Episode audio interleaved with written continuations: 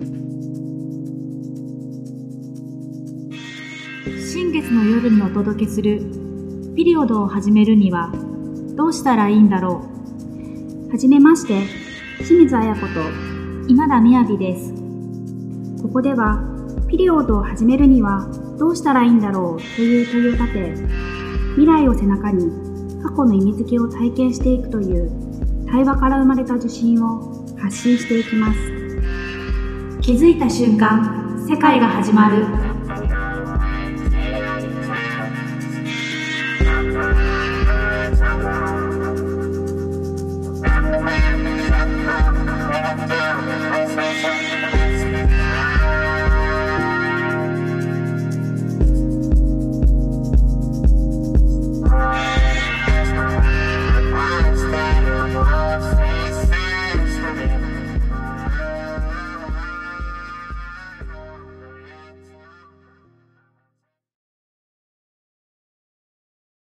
こんばんは、えー今夜のゲストは、地域価値総競争センターのディレクターと、あとブックキュレーターとして広島で活躍されている今田淳くんをお招きいたしました。今日はよろしくお願いいたします。よろしくお。願いします。とまずは淳くんからあの簡単な自己紹介をお願いしたいんですけれども、よろしいでしょうか？はい。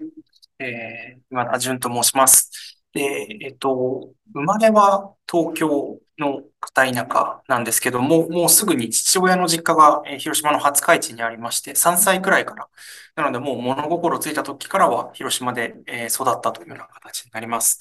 で、大学でまた、東京の方に行くんですけども、そこからしばらく、就職先も東京で、えー後ほど多分話すことになると思うんですけど、クルビドコーヒーという、えー小さいカフェがありまして、そこで、えーずっと働いていました。で、そこで、えーやっていたことが、まあ、カフェ店員でもあったんですけど、一番コーヒーを入れないカフェ店員として働いていて、まあ、お店と、えー地域のつながりをどう作るか、まあ、作るというか、どう、何ができるだろうか、みたいなことをやっていた、えー10年弱ぐらいな感じでした。で、2020年の春に、えー広島に、まあ、U ターンという形で戻ってきまして、えー先ほどご紹介いただいた地域価値競争センターという、まあ、街づくりの、えー主に、まあ、広島の都心部の街づくりの支援業務をしている、えー仕事をしています。で、そんな仕事をする傍ら、えーやっぱりちょっとこう本から離れられないっていうような部分も、まあ、それも本当に不思議なご縁で、えー去年ぐらいからそんなご縁をいただいて、えー本の活動を少しずつ小さく、えーやっておりまして、最近は、まあ、ブックキュレーターというふうに名乗って、そういった活動をしているような感じになります。ありがとうございます。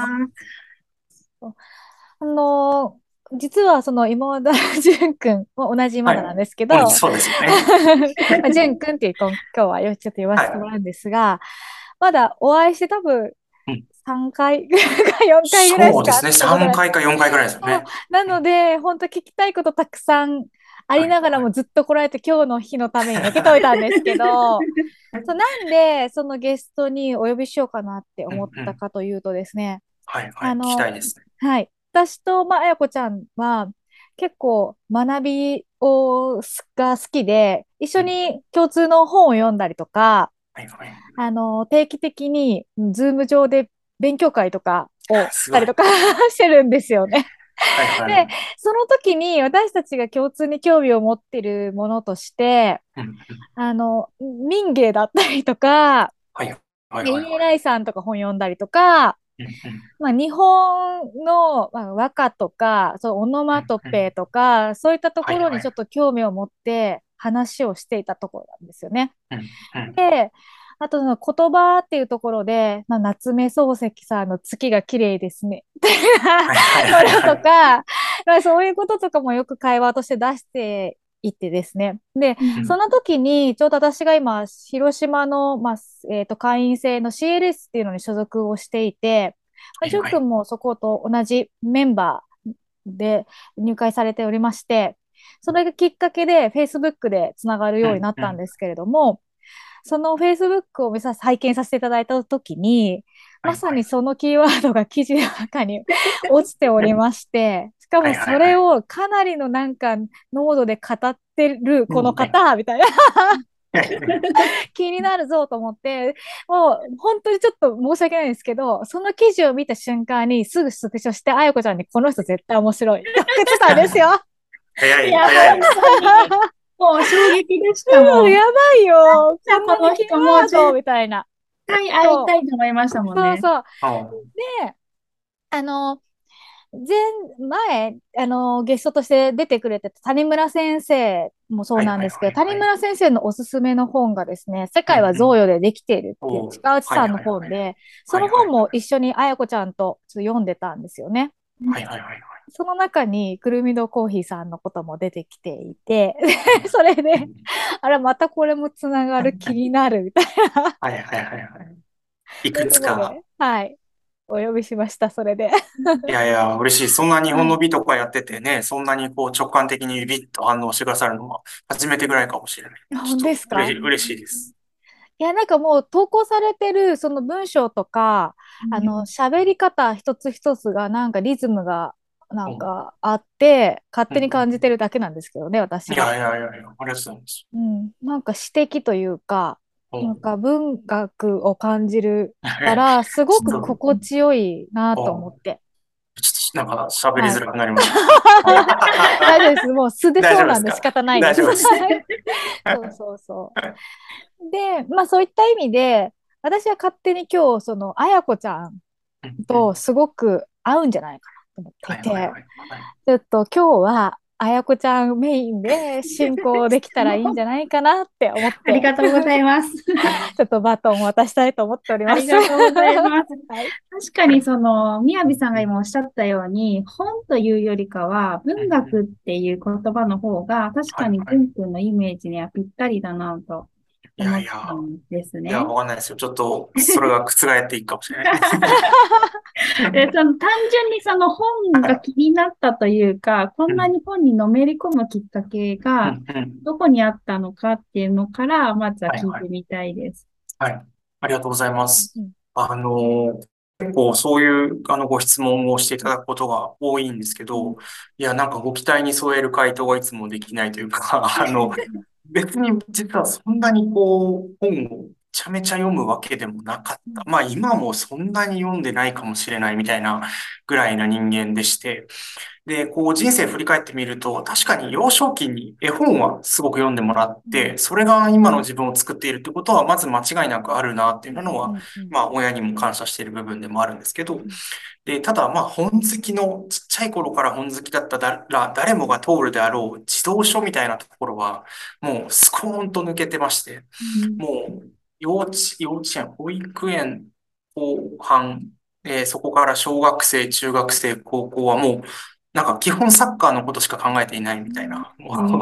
そんな少年時代だったので、まあもう図書室なんて、図書館なんて全然行かないみたいな、あのそんな形の生活をずっと送ってました。で、大学に入ってからぐらいですかね、なんか、あのー、まあ、膝をずっとちょっと怪我をしちゃったっていうこともあって、まあ、サッカーから離れて、だんだん離れていた時に、まあ本がだんだん近くなって、また本を少し本との距離が近づいてきたっていうのは、えー、あるんですけど、なんか明確にこの体験があって、えー、すごく本を読むようになったっていうことは、うん、あの、明確にこれだってことはないんですけど、なんか大学時代ぐらいから、こう、ななんですかね、やっぱ過去の過去に書かれた地に触れるみたいなことで、それが今生きる僕らにとってどういう意味があるんだろうみたいなことを、なんかこうみんなで話すすような、まあちょっとこうゼミみたいな機会が大学にあったりとか、まあまさに友達とかとこの本読んだみたいな形で話したりする機会がポツポツ増え始めて、なんとなくこうちょっと本の地をみんなで分かち合う楽しさみたいなのを、こう、そこでちょっとずつ感じるようになったみたいなのが、まあ、強いと、強いて言えば、そんなきっかけっていう感じですね。うん、本の地を分け、本の死を分かち合う、そうですね。本に書いてあることを、はい、なんか過去のことなんだけど、それがあたかもなんか現代に生きる、今に、今日に生きる僕らにも、あ、これってなんかこういうことかもしれんな、みたいなのが、なんか必ずしもその本に書いてあることが100%理解できなくても、なんとなく私はこう思う、いや、僕はこう思うみたいなのをなんか交わし合うみたいな時間がすごくいいな、というふうに思い始めたっていう感じですかね。それ大学のゼミであってたんですか？そうですね。最初はまさにゼミでしたね。で、それが、あの、そこは一つ明確になんかこう体験があって、えっと、大学、僕の大、通ってた大学は少人数のゼミナールみたいなのは、大学基本は3年生からなんですけど、1年生からなんか入門ゼミみたいな形で少人数の授業を早くから体験できるっていうシステムがあって、それは任意、任意、あくまで任意だったんですけど、で、その時に、あの、やっぱりなんかこう大学ってなんかこう、すごい最初は青臭くて、なんかこう、いろんな本を読んでやろうみたいな多分思いもあったんだと思うんですけど、あの、たまたま行ったその少人数のゼミが、あの、レヴィストロースっていう人類学者の野生の思考っていう本を読むっていう。で、なんとなく名前がかっこいいなと思ってます。内容全然わかんないけど、野生の思考めっちゃかっこいいじゃんみたいな。あの、ちょうどあのさ、あの、広島駅のところのツタヤのエスカレーターがあって、2階から3階に行くときに野生の思考ってこっち向きにいつもあるんですよ。だからその表紙がめっちゃかっこよくて、そうなんですよね。気になってはいたんですよ。そうなんですよね。なんかちょっとパンジーの絵が描かれてるんですけど。そうそうそうそうなんですよ。で、なんかもう本当に直感的にかっこいいなって思ったのが最初だったんですけど、で、開けてみると、まあまあ難しいんですよね。なんか、大学1年生当時の僕には全然太刀打ちできなくて、でも、あの、他のゼミ生の、それは1年生だけじゃなくて、1年生から4年生が集まるようなゼミナールで、まあみんな分かったような分からないような中、こう語るっていうような感じで、で、それを優しく見守ってくれてる、なんか先生がいて、で、まあ、分かったような分からないような感じだけど、みんなでたい焼きでも食べようみたいな感じで、近くのたい焼き屋さんの美味しいたい焼きを食べながら、なんかみんなでその、本当にこう、臨読していったっていうような体験が、確かにこう、唯一あるとすると、それがちょっと原体験かなとは思いますね。うん、とてもすごい豊かな 授業ですね。なんかね、格好つけてやっぱ大学生当時、なんかこう、ちょっとアカデミックなことやってやろうみたいな感じから、野生の思考に惹かれたっていう感じでしたね。あれ、どういうお話なんですか？読んだことないですよ。すごいなんていうんですかね、人類学の、まあ、こう、大事な一つの本の中の一つで、まあ、こう、構造主義と呼ばれる、こう、まあ、なんか、思考枠組みの一つを作ったとも呼ばれるような本で、まあ、ざっくり言っちゃうと、その、なんか、あの、そうですね、未開、まあ、未開人とか野生人と呼ばれる、こう、まあ、南洋の人たちの、まあ、フィールドワークというか、そこに実際に入っていって、まあ、彼らの暮らしぶりみたいなことを、まあ、こう、構造的に理解をしたときに、まあ、その西洋人から見た、あの、西洋の枠組みで見た、まあ、この人たちは野蛮だとか、そういうようなものではなくて、まあ、彼らの彼らなりの生活には、こう、しっかりとした、あの、図式とか構造みたいなものが、えー、あるということを、なんかこう、明かした、フィールドワークをベースとして明かしていったっていうような感じの、えー、なんか本になりますという感じですかね。人類学になるんですね。そうですね。人類学ですね。で、構造主義っていうのは人類学だけじゃなくて、言語学とか当時の時代で言うと、言語学もあれば、えー、心理学もあれば、なんかいろんな分野での考え、思考枠組みの一つなんですけど、その中でレヴィストロースは人類学というなんかこう分野の中でその構造主義っていう考え方を、まあ、それが正しいのではないかっていうことを打ち出したっていう感じの人ですかね。うんで、そのゼミというか、淳君の専攻は何をされて、学ばれてたんですか？当時は、当時は1年生だったので、もう本当に何もなく、あの、一応学部としては社会学っていうような。やっぱ社会学なんだ。そうなんですよ。で、社会学っていうのは確かに今も、あの、僕の本当に僕を作ってる大きな一つのなんかキーワードかなとは思っていて、で、社会学っていうのも、なんかこう、なんていうんですかね、広い社会学、僕の大学のなんか社会学は広い社会学、まあなんかこう自然科学と対比した時の社会科学っていう感じで、もうなんか社会一般に対するあの、学問みたいな、そうで、逆に言うと、つかみどころがすごくないっていう感じのところです。最近なんかこの人の思考とか考え方面白いなと思ったら結構社会学とかキーワードに出てくることが多くって、はい、はい、はなんい。か私とみやびさんは工学部の建築学科出身で、うんうんうんもう本当一つの学部が、えっと、新しく新設されたみたいな大学だったので、はい、はい、はい。こう社会学って、なんか文系の中でもすごく未知というか、はい、はい、はい。はいなん、なんだろう何やってるんだそうそうそうそうでもなんかこう、ね、民族学とかなんかいろいろあるじゃい。ないですか。はい、はい、はい、はい。なんかすごい今興味があるんですよね。うんうんいやー、そうなんですよね。なんか、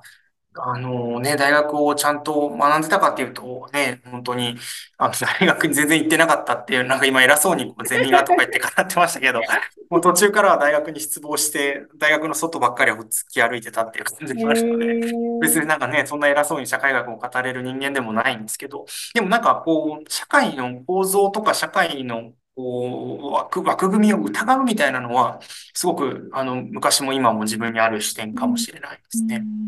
うんなるほどね。ひねくれてますね、基本。い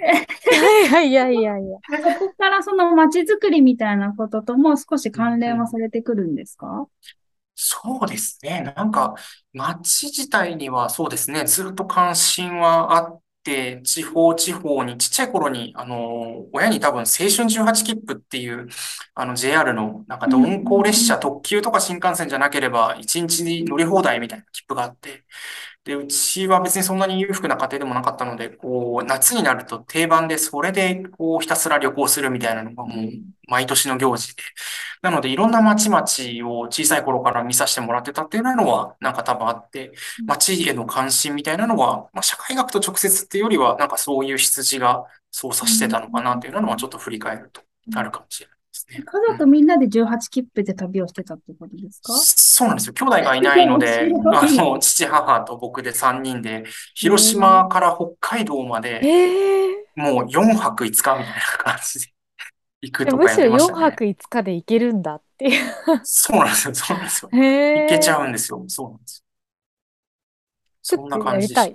いや、そうなんです。でも、かけがえないですね。今やりたいもう今できない。なかなか、今やろうと思ってもね、たなんか、やっぱり時間がないとかになっちゃいますけど、当時ね、すごい貴重な体験だったな気がします。それ家族旅行いいな。車とかじゃなくてね、電車で鈍行でっていうのはなんか。そうなんですよ。そうなんですよ。だから、なんか、それも、あの、駅の近くに住んでたっていうことと、まあ、父親も 母親も車が運転できなかったっていう理由で、車がなかったので、あの、電車だったんですけど、それもやっぱりいいですよね。なんか、車だと、こう、個室の中で景色だけが移ろっていくっていう感じなのが、電車乗ってると、乗ってくる人たちが変わっていくので、あ、なんか、ここで方言が変わってきたなとか、あ、あ浜松めっちゃ外国人の人乗ってくるなとか、なんか、そういう、だんだんだんだんこう、電車の中も変わりながら、なんか旅をできたっていうのは、もう本当に二度とない経験だったなっていうのはありますね。結構人間観察とかもされてたんですか？ですね。あの、僕、趣味何かって言われると 人間観察で、これは昔、昔も今も変わらずで、もう本当に常に人のこと見てますね。えー、え、ちょっと私たちも見られてますか？もしかしてそうですね。多分、無無意識なりに、あの、見てると思います。ちょっとなんかね思考が気になるというよりか行動が気になるって感じなんですか？そうですね。なんか会話とかすごい気になったりしますね。だからカフェとか行ってると人の会話をすごい気になっちゃって、だから友達とかと行くと、あれなんか今話聞いてた？みたいな 怒られたりするんですけど。うん、あ、なんかあれじゃないですんかかね。こう、人と会話をしていて、会話の中に没入するよりも、ちょっと斜め上から俯瞰して見ちゃう感じじゃないですか？ありますね。そんな感じですね。結構私もそのタイプなんですよね。同じ。うんなんかよくひあ話聞いてるってよく言われる時があります。全く見てる同じです。上からみたいな。そうそう。視点がちょっとね、そうそうそう。変わっちゃうんですよね。そう。うん。うん。それは自分の視点と行ったり来たりもされるんです？あ行ったり来たりしてますね。それしかも意識的にっていうより、本当に無意識になんかこう行ったり来たりしちゃってますね。気づいたらあっち行ったりみたいな感じですね。うん。だから、なんかあの、個人で僕ツイッターやってて、もうあの、全然人にも知らせてないし、あれなんですけど、なんか人の会話の盗み聞きの記録集みたいになってますね。あそれ、それ全然他人の言われ、はい言ってたこととかも、それ書いちゃうみたいな感じですか？そうですね。なんかカフェでのおばちゃんたちの会話の記録みたいなのを残したりしてますね。えーちょっとそのツイッターフォローしたい。いや、もうそれとお腹すいたとかっていう、そういう植物、植物的な感情しか書いてないやつ。いいですね。そのつぶやけるからこそのこの短さで表現の、その他人の会話をつまみ食いしちゃう感じが。うんいや、そうですね。なんか、だからそれをきっかけに実は、あの、くるみのコーヒー、くるみの出版時代にちょっと、リトルプレスを、人の会話を盗み聞きして、それを勝手に続けたらどういう、あの、ことが起こるだろうっていう、あの、リトルプレスをやったりしてましたね。うん。え、ちょっとそれ具体的に聞きたいんですけど、はいはい。あどんな本当ですか？構造？あ、えっと、タイトルがですね、そういえばさっていう、ああのー小冊子、リトルプレスでして、あのーカフェとかでよく聞いてると、あのさあ、そういえばさっていう会話ってすごいなんか枕言葉として使われるんですよね。で、そういえばさって、で、こう、な始まった始まったっていうふうに聞いていくと、なんかこう、わーっと話すんですけど、盛り上がって、で終わっちゃうんですよね、急に。急に立ち消えるんですよね。うんなんか、なんか、いやいや、違う話題になったりして、うん。うんあ、もうその会話終わっちゃったみたいな。うんで、それ、それもっと調べていくと、勝手に調べていくと、すごい面白いこと起こるんじゃないかな、みたいなのがあって、なんか例えば実際に、あの、まさに本にした会話で言うと、なんか、うん。いや、そういえば、こまあ、あの、当時、国分寺っていう、あの、東京の西の端の方の町に住んでたんですけど、うんうん。そういえば最近国分寺で本屋すごい閉まってるよね、みたいな、本屋なくなっちゃってるよね、みたいな、あれってなんでなんだろうね、みたいな、あそこも閉まったし、あそこも閉まったしさ、みたいな。で、あの、さ、本題なんだけど、みたいな感じになって、あれ、それ、それ、それ、みたいな感じで、で、その会話を勝手に引き取って続けて、じゃあ本当に本屋ってなくなったのかとか、うんうん。を続けていくと、どういう雑誌になるのか、みたいなことを、あの、やってましたね。うん。えめちゃくちゃ面白いじゃないですか。何それ？なんでなくなってったのかとか、あと、うんうん。実際その、なんか、僕、過去のことをすごい好きなんですけど、過去を調べていくと、例えば、まあ、広島も今実際にちょっと個人的に調査したりしてるんですけど、あの、過去の街に、どこにどういう店があった、なんかこう、あんまり残ってないんですよね。なんか、で、いろいろ調べようと思うと残ってるのって実は個人のブログだったり、なんか mixi のちょっとしたなんか掲示板みたいなことに微妙に記述が残ってるとか。で、それがなければインターネットがなければもう聞き書きで辿っていくしかないみたいな、んそういう本当に儚い街の記憶みたいなのをうんうん。集めて勝手につなげていくと、なんか新しいことが見えてきたりとか、そういうなんかあんまり意味はないんですけど、うん。そういうのがすごい好きで、あの、そう、そういうのをやってましたね。過去、うんあの、創刊準備号っていうのが、その国分寺に本屋なくなったってさっていうようなタイトルでやっていて、で、創刊号は、えっと、西国分寺っていう国分寺の隣に西国分寺っていう駅があったんですけど、うん。その駅って駅名としては西国分寺っていう駅が存在するんですけど、うん。えっと、住所で言うと、えー西国分寺駅っていうのは全然関係ない西小医学部っていう別の地名になっちゃって、住所としては西国分寺っていうのは存在しないんですよね。そうなった時に人々の認識における西国分寺って範囲としてどこからどこまでなのかっていうのを二つの観点で探ってみようと。それは、一つは人々の主観でひたすらアンケートを取って、うん。あなたの思う西国分寺はどこからどこまでなんですかっていうことを うん。マップ上にプロットすると。もう一つは客観的に、何々、例えば松屋西国分寺店とか、えーえーなんかプレジール西国分寺とかマンションのこう、なんかアパートとかの名前とかを地図上にプロットしていくと、うんどっからどこまでが西国分寺なのかっていう範囲をうん、なんかただただ調べて、それにはどういう意図があって、そういう地図にね、主観地図が出来上がってるのかみたいなのをひたすら調査するっていうのが、創刊号っていう感じです。え、それ一人でやってるんですよね？いやいや、えっと、それを町の、えっと、人たちと一緒に、えっと、うん町の8、8人ぐらいの人たちで編集部を作って、うんひたすらやってましたね。めっちゃ めっちゃ面白いじゃないですか。何それ、本当もう。同じリアクションしかしてない。誰かから依頼されたわけじゃないんですよね。誰からも依頼されたわけじゃなく、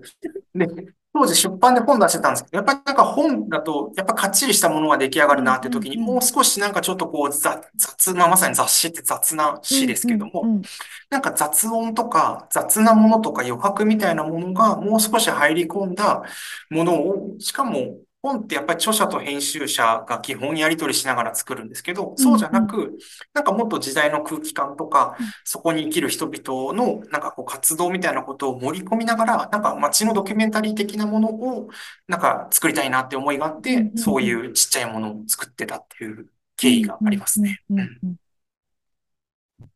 なんか結構よく最近アーカイブ、街のアーカイブっていうところで、なんかこの街の人たちに、やっぱりちょっと、あの、デジタルな記録では残ってないから、おじいちゃんおばあちゃんたちに話を聞きながら、まあ、その時の写真を出してきてもらったりとか、そういうのを収集してって、みたいな。まさに私今横側に住んでるんですけど、あ今、はいはいはいはい。はい。なんか商店街のアーカイブ展みたいなのを、あ私が今実施でやってるわけじゃなくて、その、えっと、一律大学の学生さんたちとかも、その関係者の方々がやってるんですけど、なんか、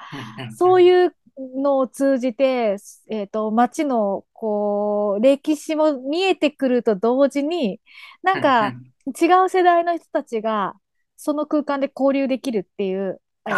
その写真を通じて交流できるっていうところが面白いなって思ったんですけど、なんかさらにそこに本が重なってるっていうか、の編集が重なってるっていうのが、めちゃくちゃ面白いなと思って、はいはいはいはい。またなんかその本自体が残っていくじゃないですか。いや、そうなんですよ。そうそれがすごい面白いなって。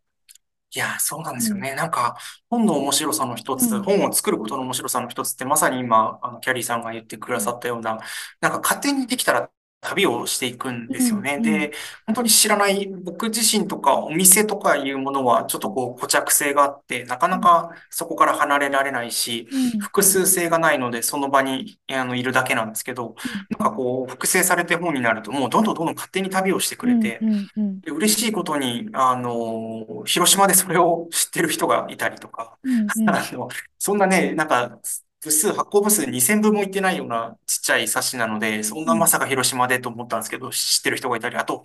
愛媛の大学生がオンラインショップでそれを買ってくれて、それをきっかけに自分たちで愛媛の街づくりの冊子を作るみたいなことが起こったりとか、もうそういう、作るときにはもう全く想像もしなかったようなことが起こっていくっていうのがなんか本の一つの魅力だなっていうのは思いますね。うん。なるほど。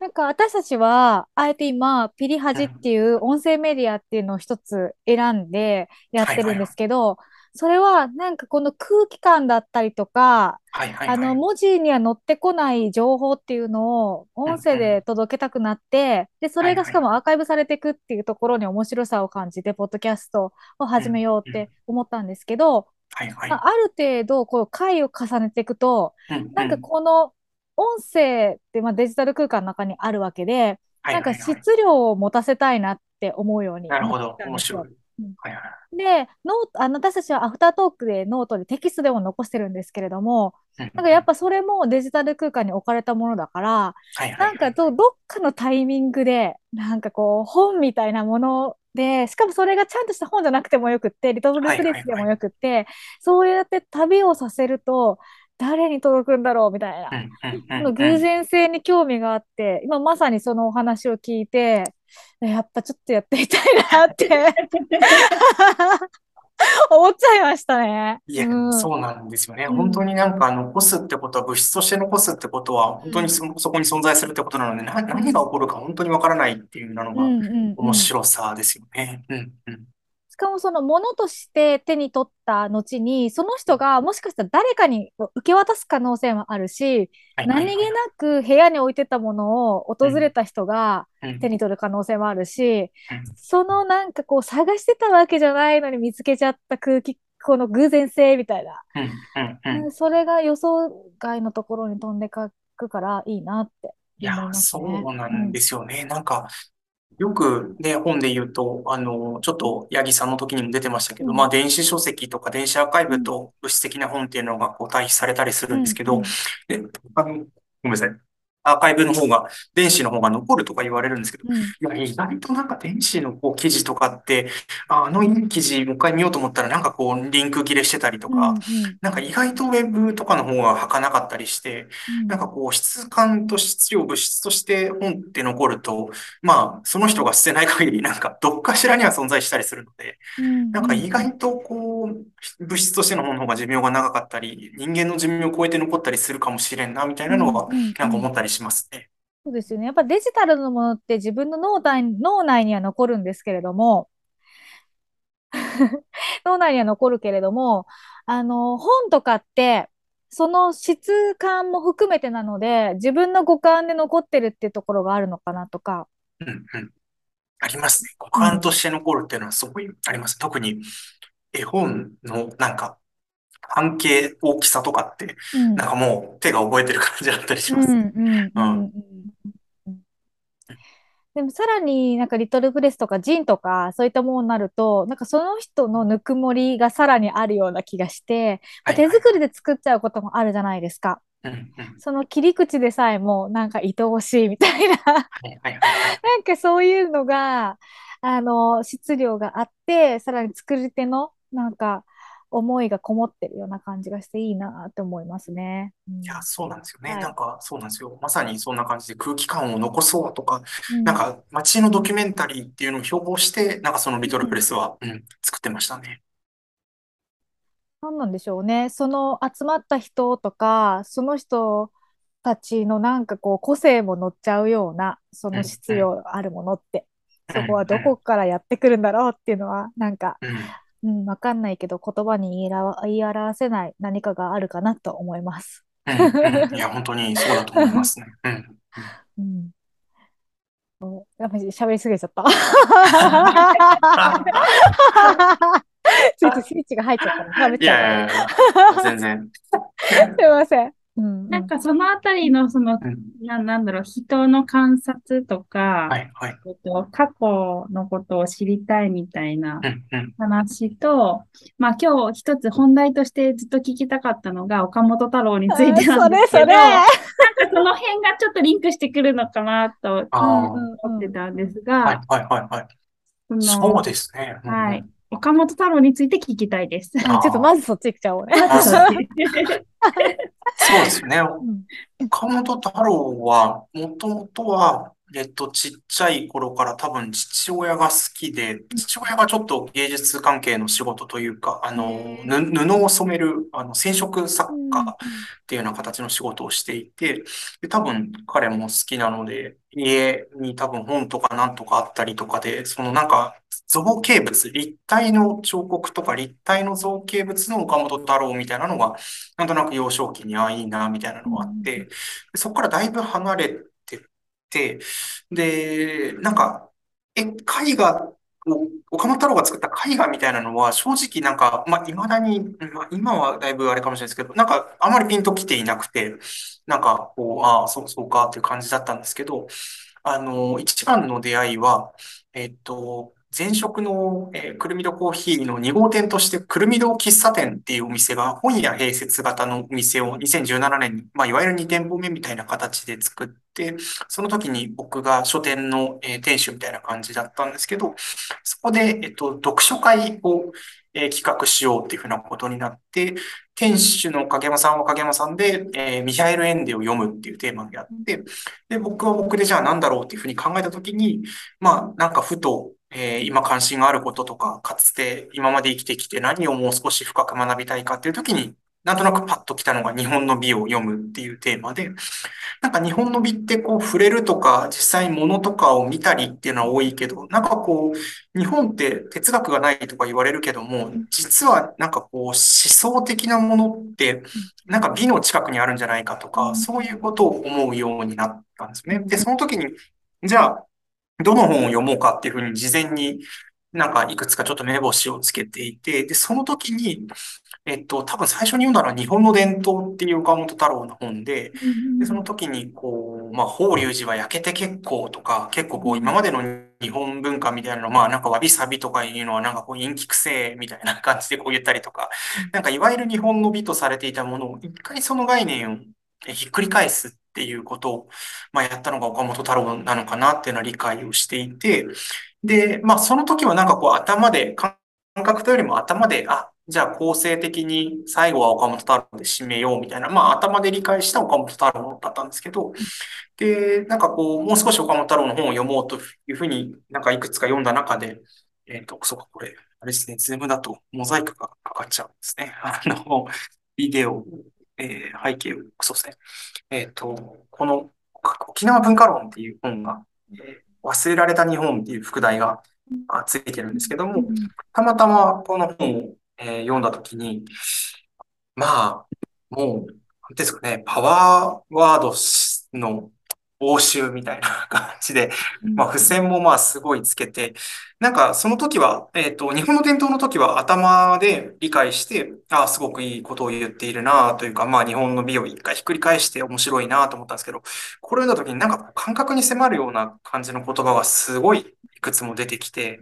で、その中でなんかこう、美しいものを美しいと言わないとかいうフレーズとかがあったりして、なんかそのフレーズとかに、あ、なんかこう理屈じゃない、なんかいいものがあるなっていう感じだとか。あと、ちょっとこれ、あの、もしかしたら、えっとですね、過去何回か読んで読みながら泣いてるっていうフレーズがあったりして、あの、そういうフレーズにいくつか出会っちゃいまして、なんかその頃からちょっとぐっと岡本太郎にこう、心をつかまれて、で、なのでまあなんか絵を描く岡本太郎というよりは、えっと、フィールドワーカーとか、まあまさに人類学者としての、どう、どう見るのか、その事象とか、その人、物事をどう捉えるのかっていう岡本太郎になんかがっつりつかまれてるっていうのがありますね。うん。忘れられた日本の副題って、あの、ブルーノ・タウトさんの忘れられた日本ってあるじゃないですか。あれとなんかある、関係してるんですか？いや、どうなんですかね。なんか直接は聞いたことはないんですけど、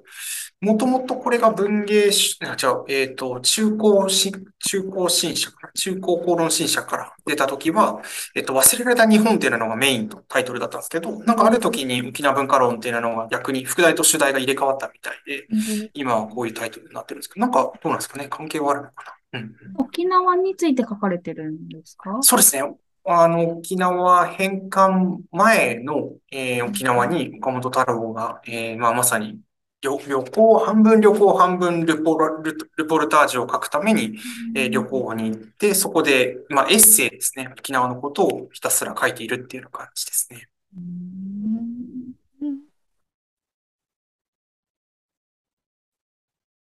なんか、そうなんですよ。キーワードで言うと、こう痛切な生命の優しさ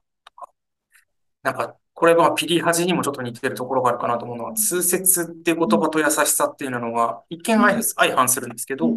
なんかそれが同居して、痛切な生命の優しさっていう言葉になっていたり、えー残酷である美しさ、強さ、そして無邪気さとか、なんか人間生命のギリギリの美しさとか、なんか、まあ、やっぱり言葉がすごい、こう、強いというか、なんか、うん、すあの、いうフレーズがいっぱいありますね。なんかもうそれはキャッチコピーとかそういうものをま超えてしまってもう岡本太郎さんの目線で感じたものを言葉として表すとするともうそれしかせなかったみたいな、うん、うん、うん、ものが目の前に繰り広げられててうん。生まれた言葉たちなんでしょうねきっと。いや、ですね。あの、私多分こう、なんか、あの、岡本太郎、やっぱり編集者として奥さんの岡本敏子さんがずっとついておられて、なんかやっぱ名編集者というか、こう、常に岡本太郎のことを理解しながら、うん。あの、言葉をギリギリまでそれこそこう、削ぎ落としたりとか、付け足したりとうん。かしているからこその、なんかこう、残っているものとしての言葉の力強さみたいなのすごくあるなっていう感じがしますね。うんうん奥様が編集をされてるんですか？そうですね。基本ほとんどの本を岡本敏子さん、奥さんが編集しているようですね。編集者なんですかね？そうなんですよ。編集者なんですよ。そうなんだ。うんうーんそれめっちゃ心強いですよね。いや、本当にそうだと思いますね。う。うんんそうなんですよ。いや、これもうになんかね、なんか、あの、いつ見てもうるっときちゃうというか、あの、なんか生きる、生きる上で、しかもまあ、その、美しさって言っても、ただ単にこう、まあ、まさに日本の美のテーマでもあったんですけど、なんか鑑賞して見て、ああ、なんか美しい作品だねとか言うんじゃなくて、なんかその、美しいっていう、なんかまあ暮らしとともにある美しさであったり、生きるっていうことと美しさっていうことが、ギリギリこう極限まで戦い合いながら、こうせめぎ合ってる美しさだったりとか、なんかただ単になんか見て対象物ではなく、自分と美みたいなものがどうせめぎ合ってみたいなのが、なんか僕の中でも興味がある日本の美と呼ばれるものかなっていうのがあって、まさになんか岡本太郎がここで書いている沖縄に行った時に太郎が感じた美しさみたいなものは、ちょっとそういうものに近い感じがしますね。そのテーマを、その日本の美みたいなのを、興味があったのは、なんかきっかけがあったんですか？淳君自体が。そうですね。なんか、うーん、こう、ずっと僕に流れているもので説明するならば、多分、やっぱり父親の職業みたいなことがあって、まあなんか、ずっと別にこう近くに、なんかまあ家で働いて、父親も家にアトリエがあって家で働いてたので、ずっと家にいるんで、例えば小中高時代とかはっきり言って、なんか、いや、仕事をしに行けよ、みたいな、なんか、自分のリズムで働く人なので、なんかそんなね、世の中の父親はみんな働いていってるのになんで寝てるんだとか、なんかなんで自分のリズムでやってんだとか、嫌悪感もあったんですけど、でもやっぱ確実にその、なんかこう、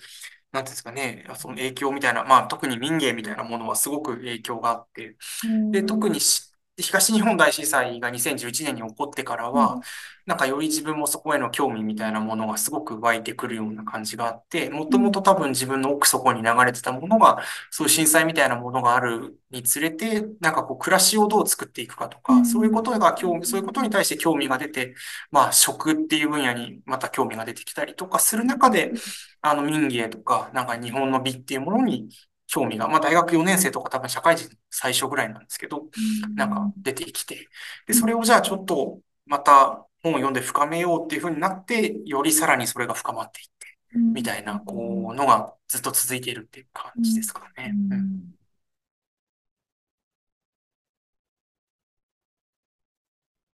先ほどあんまり本は読んでないんですけどっていうのがやっぱりちょっと本を読んでますよねっていう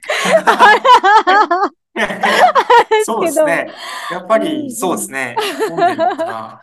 読んでるとは思ったんですけど。はいはい。でもやっぱりその読まれてる本がいわゆるあちょっと表現として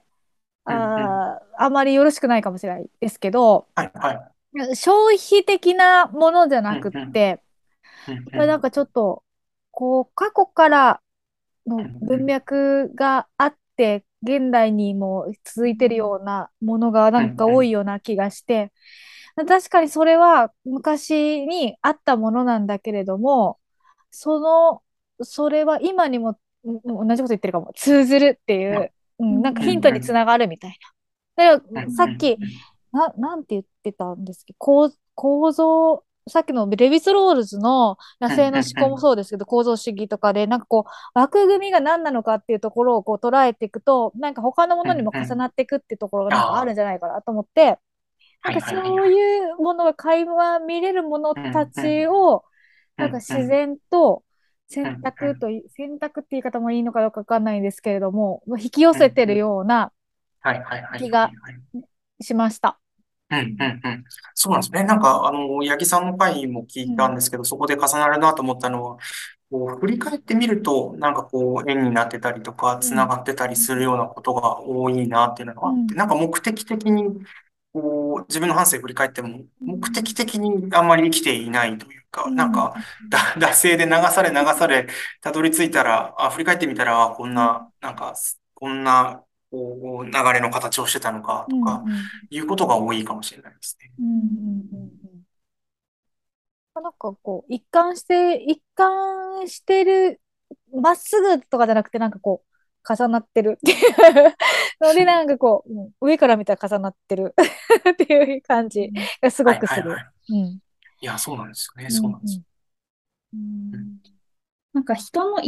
みみたいなのがすごく興味があるのかなと思って聞いてたんですよね。人間観察もそうだろうし、結局、その民芸とか、日本の美とかって、その美しいもの、美しいっていわゆるそのキラキラとか、可愛いとか、そういうハッピーなイメージでは多分なくて、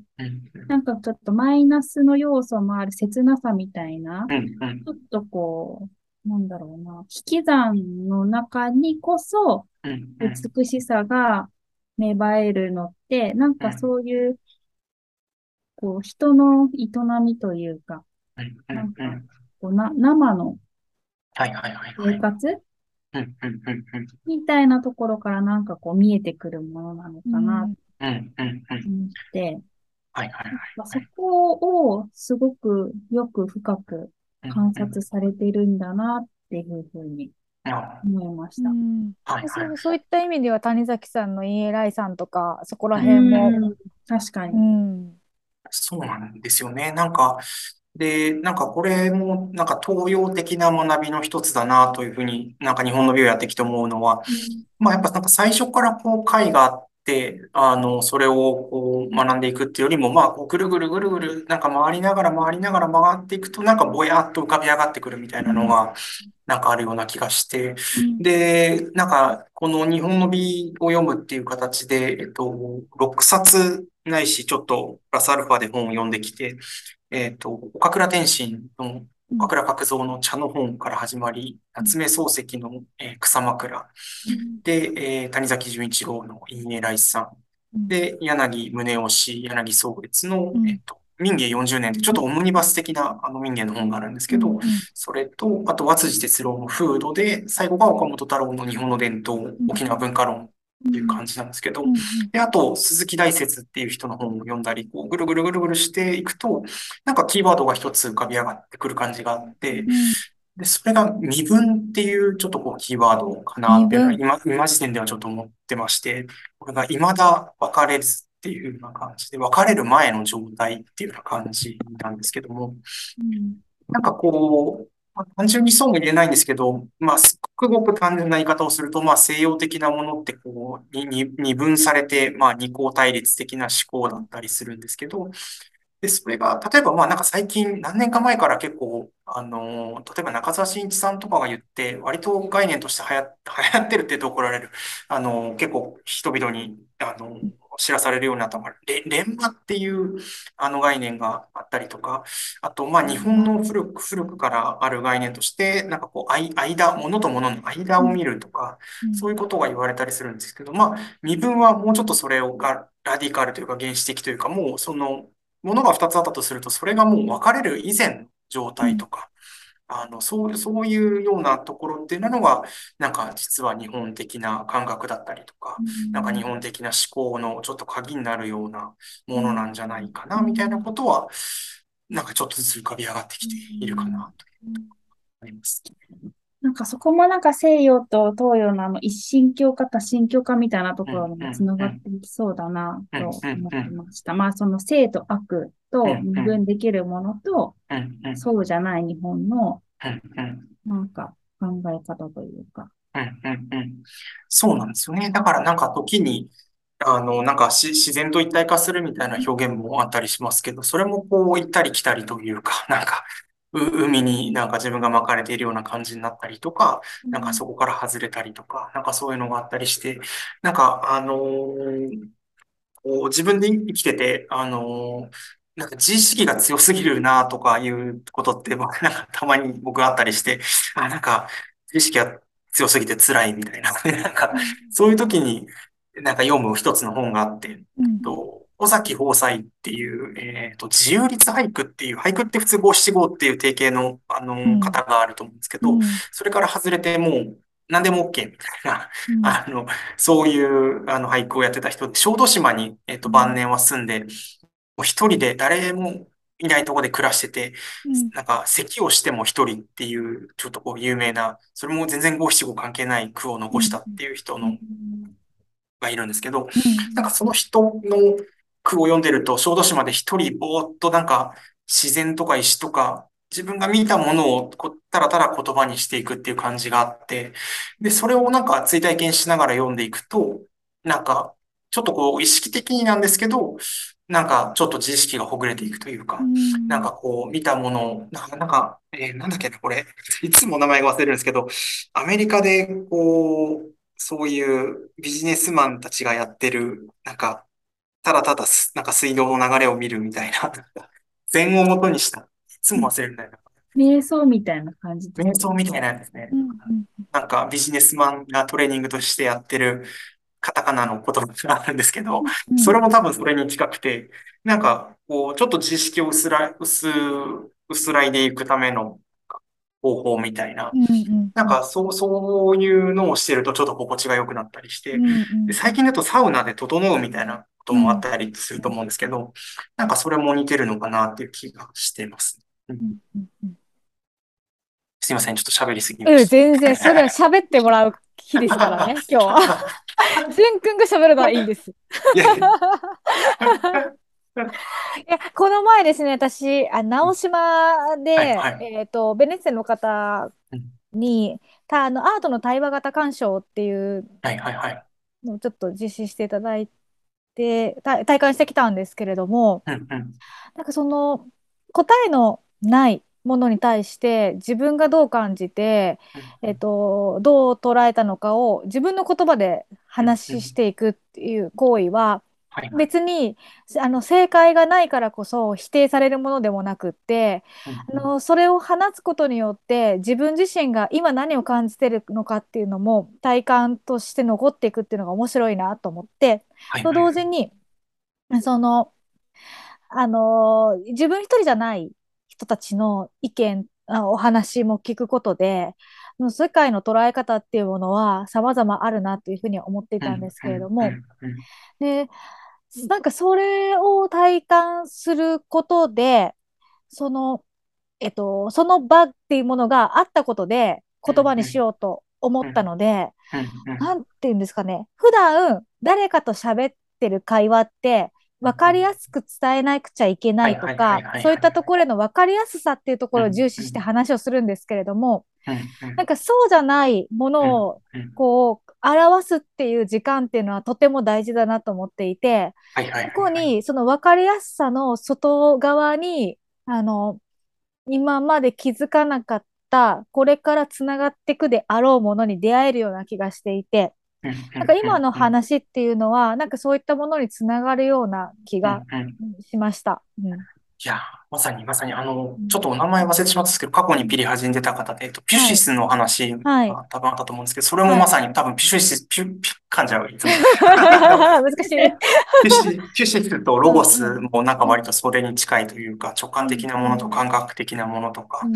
なんかあるなとか、あと、あの、いその西洋と東洋って簡単に二分できない中で言うと、西洋の中にゲーテっていう詩人であり、劇作家であり、あの科学者、自然愛好家でありっていうゲーテがいて、ゲーテがの言葉で、好きな言葉で、あの判断、えっと、しえっと、感覚ではなく判断が、あの、自分たちを欺くのだっていう言葉があって、うん。なんかそれもすごい、なんか似似てる、今の、あの、キャリーさんの話を聞いて思い出したというか。なんか、やっぱりこう、どうしても分かりやすくとか、他者に、こう、なんか、分かりやすくっていうことで言っちゃうと、で、しかもやっぱ基本、日常そのフレームに、なんかこうその枠の中に閉ざされながら話しちゃったりしてるんですけど、そこから解放される時に出てくる言葉ってまた全然違って、しかもなんかそっちの方がいい時があるというかなんかあるなっていう感じを思い出しましたね。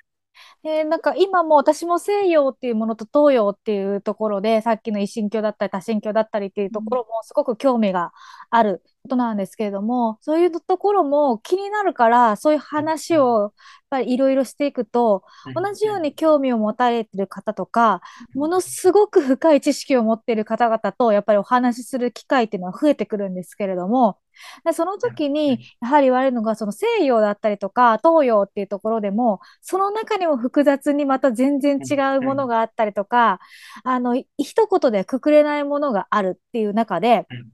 あのそれさえも二項対立じゃないですけど、うんになってしまってるのじゃないかっていうところはすごく思っていて、なんかその、でも、こう説明するときに、やっぱりそういう象徴的なワードっていうものは必要だったりとかするから、そこら辺のニュアンスをいかにどう伝えていくのかっていうところとか、なんか、えっと、その言葉が、あの、メディアだったりとか、えっと、一般的に使われることが増えれば増えるほど、もっと他のことが表現したいのに、それが逆にノイズになっちゃうみたいなことって結構あって、例えば作品について私は循環っていうものを説明をしたくて循環について語ろうと思っても今の時代に循環という言葉を使うとどうしても SDGs 的なものになっちゃうとかなんかそこら辺のギャップみたいなものとかあのっていうものも意識しないといけないな。だから、いつもこう、ちゃんと会話が成り立ってるのかどうかとか、捉えてるものはどうなんだろうみたいなところですごく感じ、あの、悩みますね、うんうん最近。うん。いやー、ありますよね。うんだから、そういう時になんかすごい助けてくれるのは、本当になんか日本の美の中に出てくる、あ、うん中に、中に出てくるというか、日本の美で読んだ人たちかなと思ってて、うん。あの、鈴木大拙っていう、うんえっと、禅の、まあ、思想家として知られて、例えば、アメリカとかにも、あの、アメリカでも教壇に立ってたので、例えばスティーブ・ジョブズとか、うんあの、ヒッピーとかにも、あの、影響をすごい与えたっていう日本の人がいるんですけど、うんその大拙が、あの、の本とかを読んでると、例えば、日本的霊性っていう、あの、霊、霊霊感の霊に、うん。えー性、えーって書いて、うん性別の性か。えーで、冷静で。これなんかね、今、今、あの、今の時代、今の文脈で言うと相当怪しい言葉なんですけど、で、これも、なんか、冷静とは何々であるっていう定義を一切せずに、なんかすごい回りくどく回りくどく、うん。えっと、書かれた本だったりするんですけど、それもやっぱりすごく気を使って、こう、彼は書いていて、やっぱりなんか定義してしまうとそこにとらわれるので、なんかこう言葉の輪郭輪郭をこう読んだ人が、あの、追体験することで、なんか冷静っていう概念が浮かび上がってくるみたいな、まあ、なんか不問流示っていう言葉があって、まあ、も文字にしてしまうと、もうそこで解釈が生まれたりするから、まあ、言葉にしない、言葉にできないところのギリギリのところで言葉にしていくっていう、で、それをこう繰り返し繰り返しやっていくっていうことをなんかやるっていうのは、やっぱりなんか今の、今を生きる、なんか僕らのし、なんかこう、で思考伝達方法とは全く違うところでやってるので、なんか、あ、そうだよな、そういう言葉のやりとりとかっていうのもあるよなっていうのは、なんかすごく、こう、は、はっとさせられる感じがありましたね。うん。なんかこう、言葉って概念化するときにすごくいいなって思うんですけど、なんかこういう感じなのイメージがずっとあって、でも何かわからないけど、ある日それが言葉に降りてきたときに、うんあ、それだったのかっていう発見もあるじゃないですか。それの発見と、今おっしゃった、その、なんだろうな。あることは分かっているし、見えているんだけれども、あえて言葉にしない探り方みたいなののうん違いって何なんでしょうね。いや、そうなんですよね。そうなんですよね。それはすごく思いますよね。で、なんかちょっと今の愛子さんの問いに対する答えになってるかどうか、若干ちょっと一回違うところに行ってからっていう感じかもしれないんですけど、今回その事前にピリオドを始めるにはどうしたらいいんだろうかっていうことっていうのが、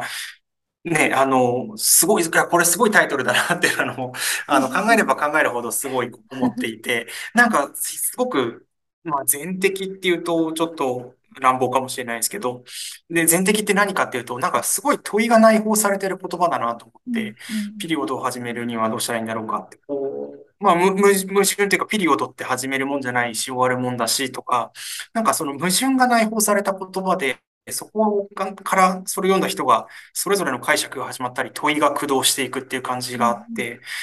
なんかそれがちょっと一つのヒントのような気もしていて、なんか今って誰でもわかる言葉だったり、誰でも解釈が同じ言葉っていうことが良しとされるけど、そうじゃなく、なんか多義的な解釈だったり、そこから問いが駆動されていくみたいなものの、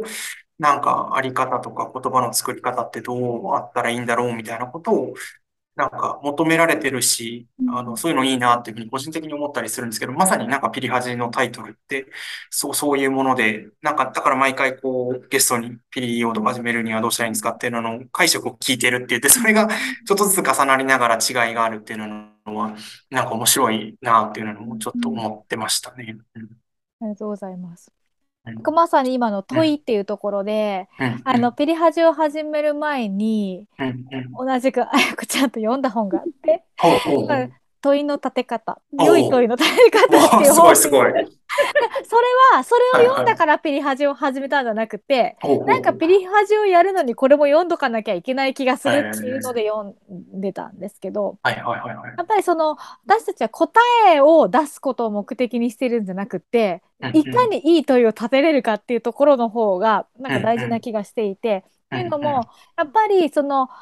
もしかするとさっきの会話の盗み聞きと近いかもしれないですけれども、はいはいはい、もっとそこ掘り下げたらもっと違うとこに行けるのにみたいなところの、うんうん、掘り下げる装置としての問いっていうのが大事なのかなと思って。はいはいはいだってさっきの会話の人たちだってそんなところまでまさか誰かがたどり着いてるなんて思えばよらないじゃないですか。でもそこまでたどり着いた時にものすごい世界が待ってたみたいなことってきっとあるから多分私たちはそこにたどり着きたいからそういうことをやりたいみたいなところがなるほど、なるほど。はいはいはいはい。なんか今ちょっとそれをじゅんくんのおかげで言葉にできたような気がして、うん、嬉しい。いや、面白いですね。そういうことありますよね。なんか会話の中から言葉になっていくみたいなね。そうそうそう。うん。いや、いや、今のさっきの、まさにそういうことかもしれないなと思って、ちょっと面白かったですね。うん。いや、そう、だからタイトルすごい面白いなと思います。でもそれ何も考えてないと、何も考えてないわけではないんですけど、はいはいはい、私たち思いついちゃったんですよね。降りてきちゃったっていう、それが。すごい。それが降りてきたってすごいです、ね。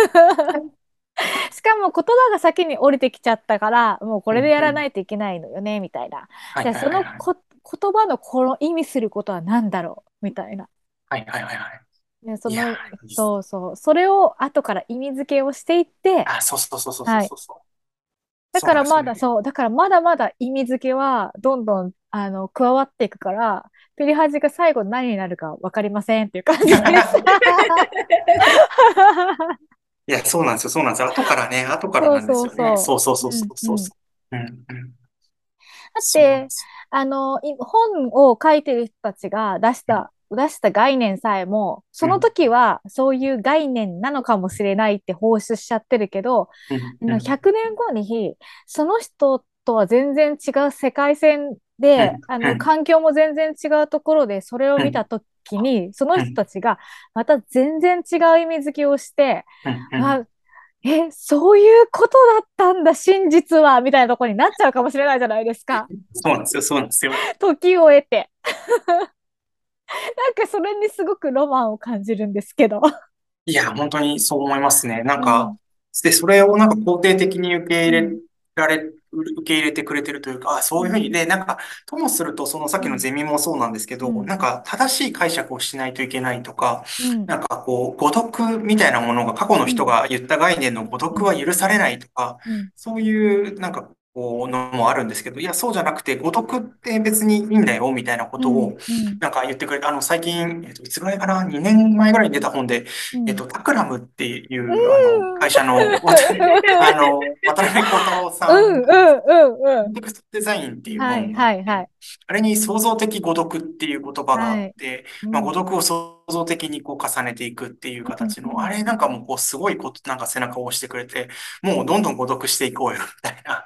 そんな感じにも聞こえたりして、なんか前向きにさせてもらえる言葉で、